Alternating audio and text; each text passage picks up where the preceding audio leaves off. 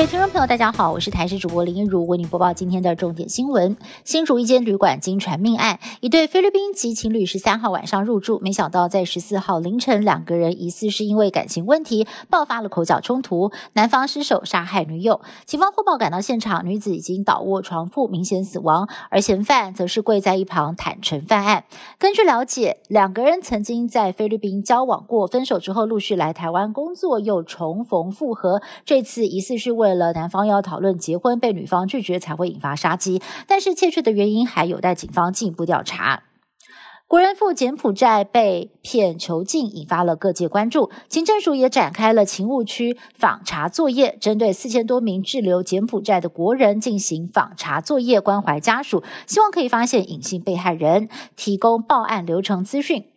刑事局国际刑警科科长也坦言，刑事工作二十多年，从来没有看过把国人骗出国当猪仔卖的人口贩运案。而旅游作家九四三也回忆，十五年前到柬埔寨旅游，就发现当地收贿风气非常的严重。如今柬埔寨成了犯罪天堂，也不会感到意外。今天我国新增了两万零八百零二例的本土个案，中重症一百零五人，死亡二十二例，并且多了一例儿童重症 MC 个案。而针对疫情的走势，有医生就分析了 BA. 点五。病毒流行已经在上升阶段，并且推估疫情的高峰期确诊人数将会在两三万例左右，会比现在小幅的升温。有医生提醒了，即使国内有七成的人口接种过三剂的新冠疫苗，但是保护力会随着时间下降。因此，其中三成五的民众对 BA. 点五已经没有足够的轻症保护力，提醒大家要特别的小心。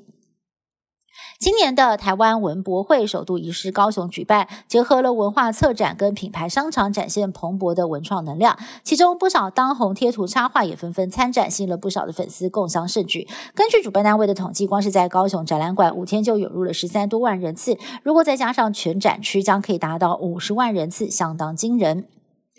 路边的龙眼树。果实累累，遭到路过的民众随意摘采。目前正值龙眼产季，台中市雾峰铜陵山区频频传出了偷采龙眼，不少的果农为此在北坑产业道路旁悬挂写着“小偷全家败了了”的这个警告标志哦，希望说能够吓阻偷摘的行为。果农无奈的说，今年开花时期碰上了豪大雨，再加上。有一些虫害导致龙眼的产量锐如果民众真的想要品尝香甜的龙眼，可以直接的来跟果农购买，不要再偷他们的心血了。中共解放军在八月初举行了环台军演，一位军事迷在这段期间捕捉到了我国海军基隆级左营舰一对一监控共军南京舰，同时还捕捉到了同样来监控的日本海上自卫队石河田级油弹补给舰，三方军舰同框的画面相当的罕见。不过，我国国防部对此还没有相关说明。